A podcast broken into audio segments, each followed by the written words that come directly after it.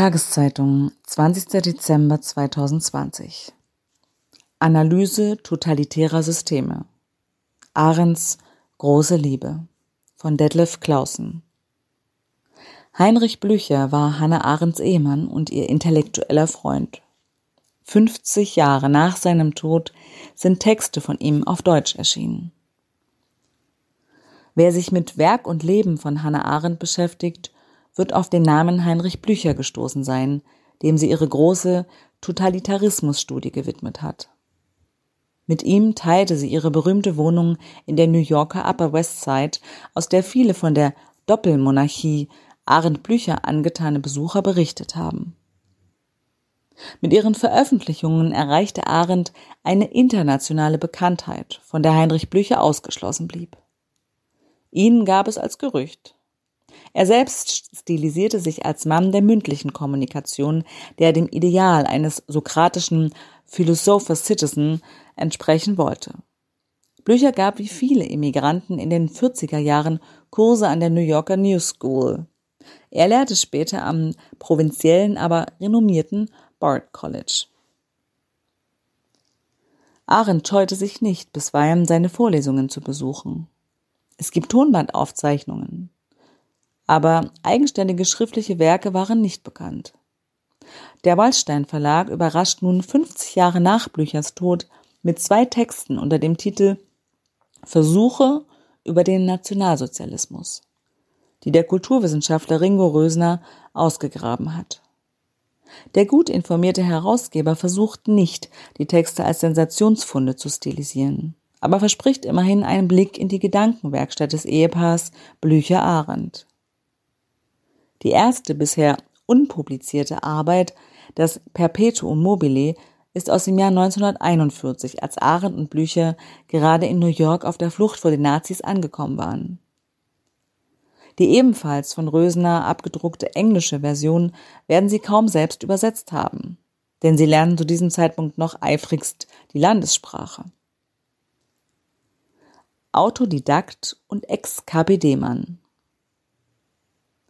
Studien zu Deutschland gab es damals in New York en masse.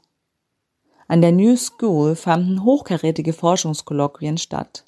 Die Emigranten des Frankfurter Instituts für Sozialforschung organisierten Vorlesungen an der Columbia University. Blücher und Arendt hielten sich von solchen Aktivitäten fern. Für seine Arbeit fand Blücher auch kein Medium. Scheute er als Autodidakt das akademische Milieu oder wollte er als ehemaliger KPD-Mann Abstand zu prominenten deutschen Emigranten waren? In seinem instruktiven Nachwort informiert Rösner über die auch von Blüchern nicht gern transparent gemachte politische Vergangenheit. Das hatte auch gute Gründe.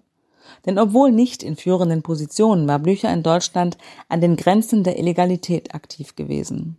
Vom Hamburger Aufstand 1923 bis zur KPD-Opposition. Blücher erhielt erst 1951 die US-Staatsbürgerschaft. In der McCarthy-Ära hätte er sie schnell wieder verlieren können. Rösener meint, die Argumentation in Perpetuum mobile sei die eines Arbeiters. Aber es ist eher der enge Horizont eines ehemaligen KP-Funktionärs.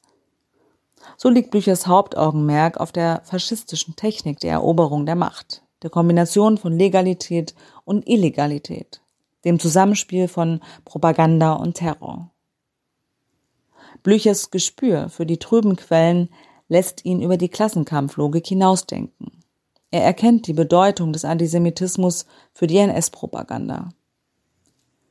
Heinrich Blücher möchte sich 1941 mit seinem Text von allen Spez Spezialisten des deutschen Problems absetzen, die den Nationalsozialismus aus einer übermächtigen nationalen Tradition verstanden. Er sieht im Nationalsozialismus einen Traditionsbruch. Politisch bewegt Blücher sich im Rahmen der Anti-Hitler-Koalition. Noch ist der Kommunismus nicht der Feind, die Sowjetunion Verbündeter. Totalitäre Systeme In seinem 1949 in der amerikanischen Rundschau veröffentlichten Aufsatz Nationalsozialismus und Neonationalismus rückt Blücher den Bolschewismus neben den Nationalsozialismus ins Zentrum politischer Kritik.